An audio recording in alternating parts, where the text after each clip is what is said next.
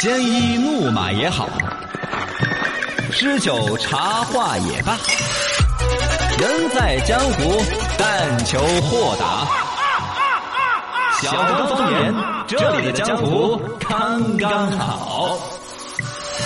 这点儿的江湖刚刚好，我是小刚刚。我是小叉叉，来看这边有网友在互动，先前随口说了个哈，显得有点猥琐，但其实呢，男同胞还时不时有这种尴这种尬，尴尬，都不一定非得说是哪个讲究不讲究，有时候人恍恍惚惚的，哎，嘎，真的就比如说搞忘很了疲倦啦，嗯有时候是早上起懵了呀，还对真就有种就是拉链儿忘了拉这个事情。遇到这种这情况，个网友有点味道，他说的他们朋友之间有个调侃，嗯，说的是你基隆门没有关，这个有点 ，调侃太调才侃调侃对。嗯但是吕振坤说的一个算是外国人的说法，是不是？哦，他们一个习惯，哦，说的是你拉你的领带歪了啊，take your time 啊，检查下你的领带。啊，我没得领带，我不带领带呀，真的你太耿直了，你。你就顺着领带的这这对称线就往下检查噻 啊啊， ，take your time，啊 呃，也可能是嘎，他对嗯可能是欧他们美有一个典故的，他们领带文化更普及。然后嗯呢，也你看，这就是世界广普的男同胞的困扰之一。啊，对对对，你比如说哈，就比如说办公室开会，你遇到哪一个男同事的这种情况，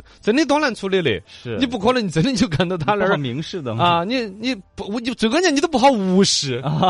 是吧？很尴尬的呀。注意到哦，啊而且其实也是对其他女同事的一种尊重，哦及时对的帮到这个同事把这个事情处理了，是不嘛？对也是多尴尬的确实是一个问题，啊！至少首先不是大声武器的说，嗯，二一个呢也不要去很嘻嘻嘻嘻哈哈猥琐的笑啊那些啊，对啊，可能稍微委婉的把它再带得偏偏一点，哎嗯，就说一下提，醒我一一般是下那种，嘎。对对对嗯。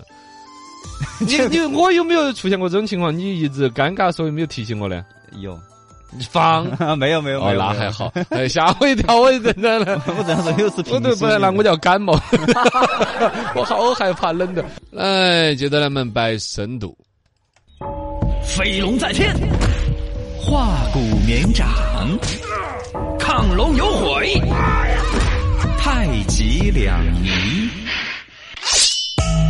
刚柔并济，深度刚刚刚好。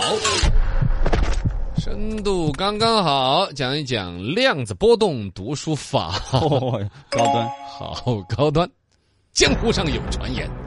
网上出现一组视频让人震惊。教室里边成排的小学生手拿书本对着自己，然后就像赌神洗牌一样的啪啪啪啪啪啪啪啪啪翻书全神贯注的那么翻了一下，嗯然后就把这本书读完了。啊，这就是量子波动速读法。哇塞，它号称不需要人的眼睛观看，利用 HSP 高感知就可以让人在一到五分钟之内读完一本书十万字的书籍。哇，好可怕什么奇招？呀！已经辟谣了。 嗨哎，一个说已经找到了这个组织的总部，在嗯北京有一个公司，对然后那个公司的玻璃门就是欢迎界面上面呢，啊还董大了写了 CCTV 网。嗨， 你看，就是呃，网站那块业务就是拿来有人背明示的。对二一个呢，这个生意所有跟量子有关的，现在普遍大家也都能认知它是一个哦骗局。对，但是他做了一个解释呢，就是这一次网上出来的那个视频不是他们公司搞的，可能是分公司搞的一个竞赛。啊，哦，我们公司没有承认说什么一分钟看十万个字，嗯我们是要是半个小时呀。那碰一下也 也很短啊。啊，我们的这个学习速读法叫量子波动速读法，是高科技的技术哦，就是每一页只看五秒钟。哦通过三十分钟把十万字看完，我们大概能够复述出里边四十五分钟的内容哦，哎是呦这样子的呀哇。你们一点都不 严谨，你这业绩也是骗子呀！ 这是老骗 子，要严谨一点。第一招开门见山，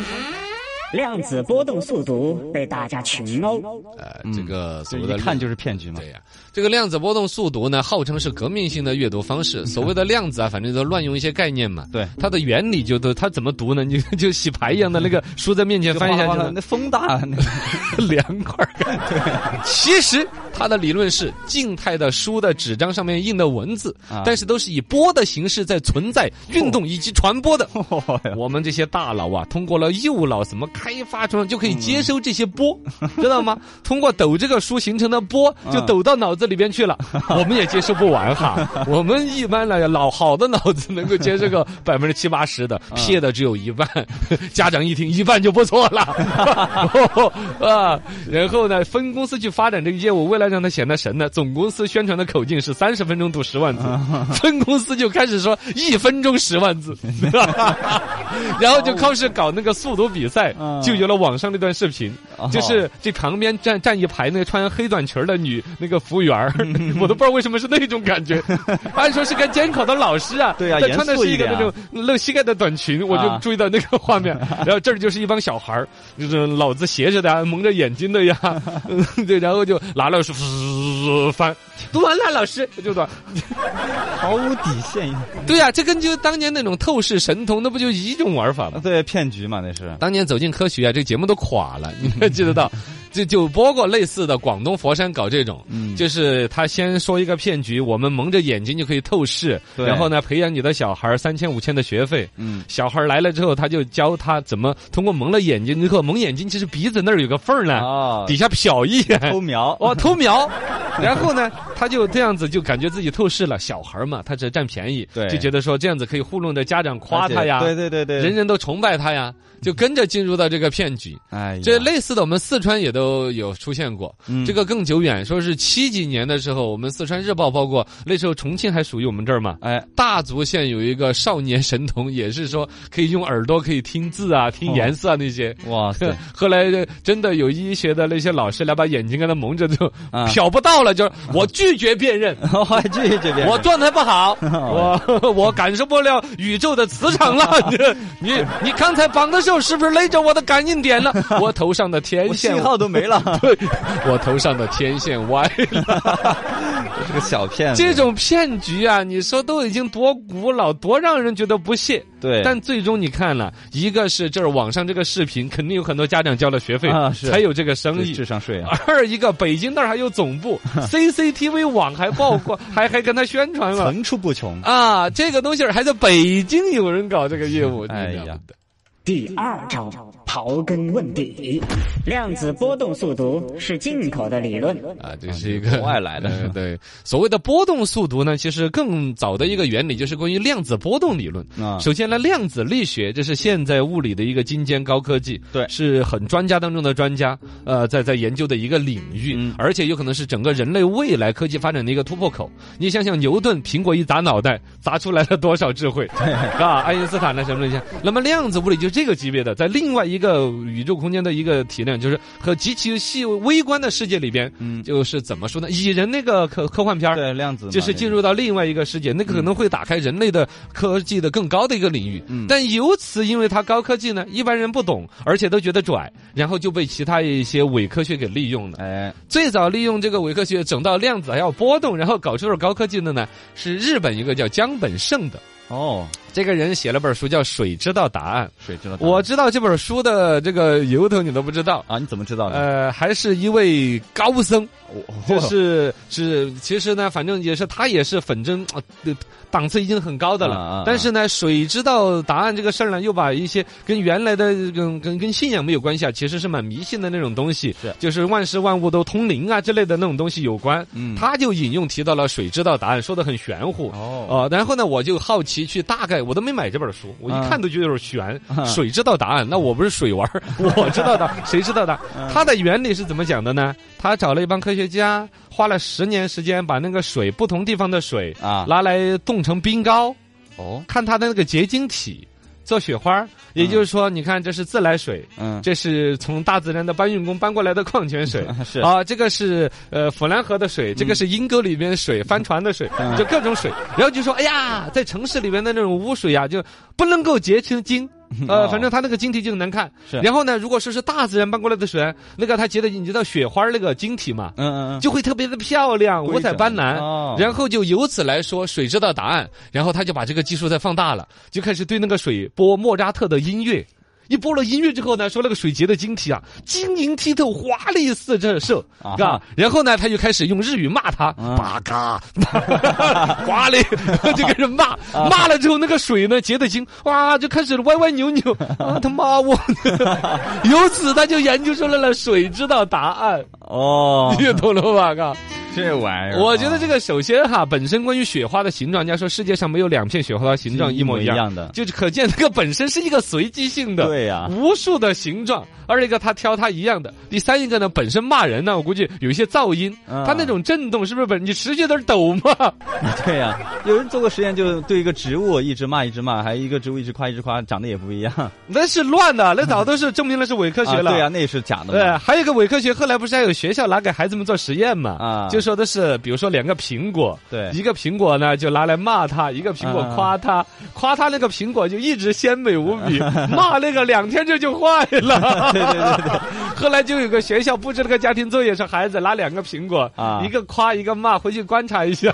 这让孩子骂人呢，这不 是？哎，对呀、这都是，反正就说嘛，嘎，这都是伪科学，伪科学伪科学深造的理论，把对哎现在最其精尖的什么量子力学呀、 什么玻璃二象体呀、松果体啊呃，什么送的送我的脑袋里边有个对对小果仁儿，对。嘎就你们脑子总共也就这么大了 缠在一起了。啊把这些概念一窍不通的堆砌到一起，糊弄的人一愣一愣的。第三招，点到为止。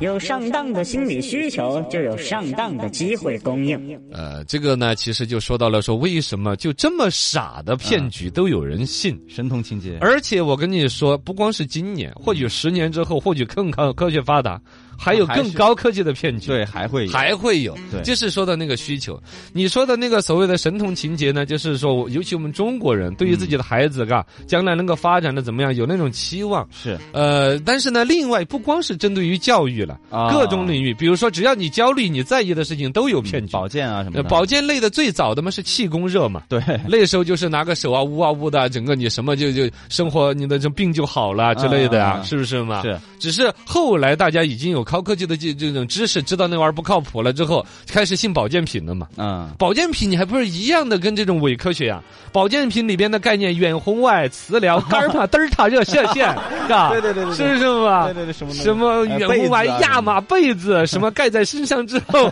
什么病都好了，一样的一个事儿。都是 歪的。嗯是因为你这个需求有那么强，老人家对于健康有那么重视，是三万两万，真的我要没这个病痛，没这个难受，我都觉得值。哎儿女在外面忙工作，我不想干扰他，或者说了他也调笑我，所以我就自己花钱两万嗯买一床什么远红外德尔塔伽马线 被，是吧？对对对对对，这个其实就是需求和需求焦虑，我抓住了你了，随便拿一个概念一糊弄，人就信进去了，一直都有嘎，现在嘛，这个又是转战到一个另外中国人的一个焦虑呢，就是教育焦虑，对竞争焦虑。对于神童那种一目十行啊、过目不忘啊，嗯尤其自己孩子本身成绩一般的那种家庭，啊尤其经济条件差的家庭。啊，越渴望这个越渴望这个，一个是希望孩子成绩好嘛，改变自己人生嘛；是二一个成绩差了，其他办法想不了啊。啊如果他自己就是一个神童娃，哪还焦虑？对，是不是求嘛偏方了嘛？对呀，这这只能是剑走偏锋了这种了。嗯，最渴望吸收知识的人，最终被知识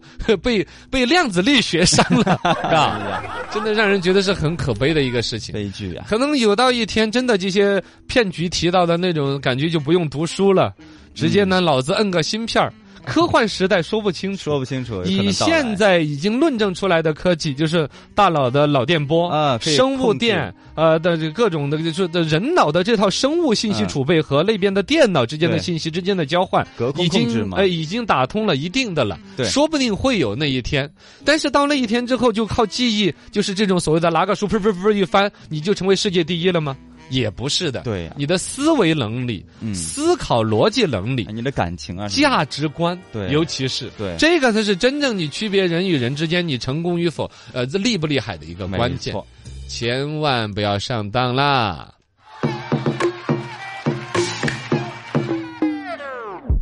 形态评书现在开讲。品牌评书讲一讲银行传奇。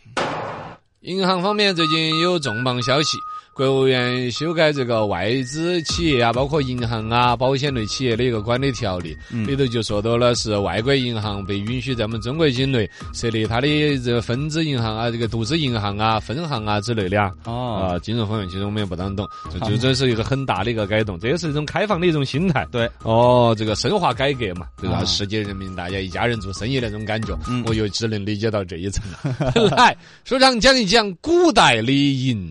行。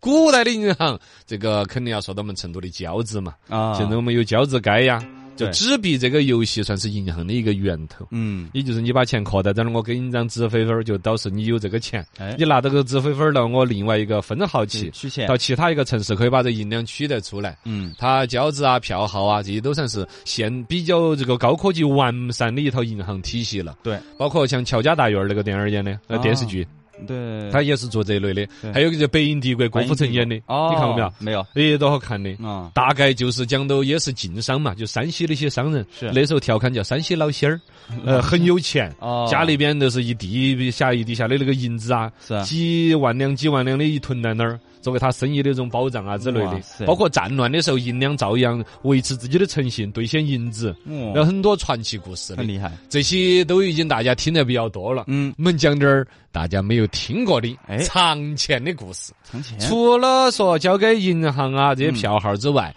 其实因为古代的钱财主要是黄金呐、啊白银呐、哎实打这实种的贵金属这种东西，嗯所以藏钱是个硬道理。啊，甚至有一种推测，像我们中国古代的黄金呐、说有三分之二的人埋在地下在。哦，但没找到个，哦，不是指的金矿没有找到，是指的就是家里之前面就得了藏了十两黄金，你想对一家人来说，啊好大的一笔财富。是就要藏起来，是吧？啊墙角底啊，挖得地底呃下床啊脚底下啊，拿个拖鞋包头，再拿塑料 瓶儿缠两转，是吧？那东西儿，老头儿一病呼呼了，或者咋个忘了，找不到了，嗯就永远藏在那儿。啊，这个就要说到啊，藏钱的一个古代喜欢藏的地方，第嗯一，粪坑。啊，啊，因为这个地方很重口味呀、哦，没人就说实话，就想到哪儿有钱，我都不想去拿，哦，所以那儿最安全，啊自己的儿女也都找不到，嗯有些不孝儿女拿去赌博啊，是藏在这儿，儿女也找不到，家找不到。后来整个一个家族没人找得到了，就埋在那儿，就这么一个藏钱稳妥的地方啊。当年我们你你们初中课本学那个没有？司母戊鼎，没有学，